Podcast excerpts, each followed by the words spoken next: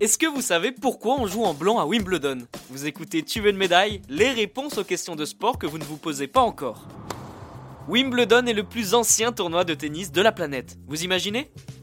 Alors forcément, les traditions sont nombreuses. Comme par exemple les fraises à la crème. Elles sont incontournables à Londres.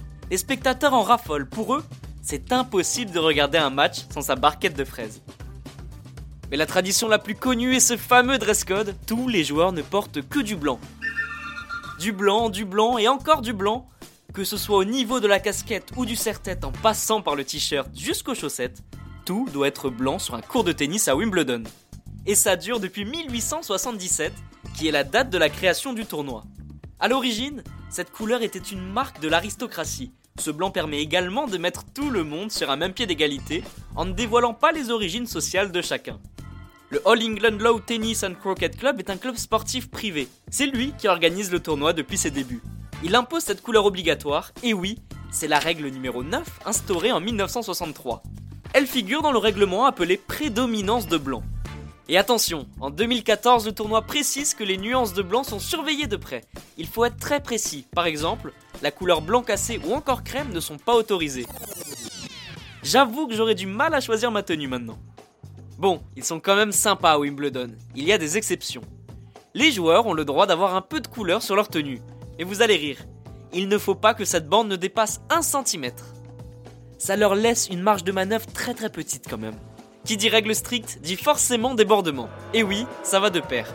Comme vous vous en doutez, des joueurs n'ont pas respecté ce dress code par moment. En 2013, Roger Federer s'est attiré les foudres de la presse britannique parce que la semelle de ses chaussures était orange.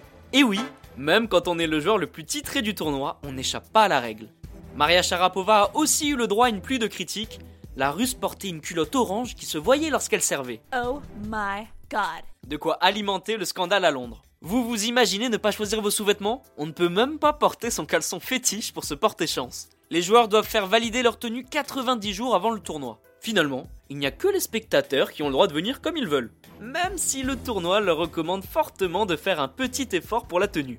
Mais sincèrement, entre nous, quand on arrive à avoir un billet pour Wimbledon, ça vaut le coup de jouer le jeu, non? Et eh bien voilà, vous connaissez désormais l'histoire qui se cache derrière le dress code de Wimbledon.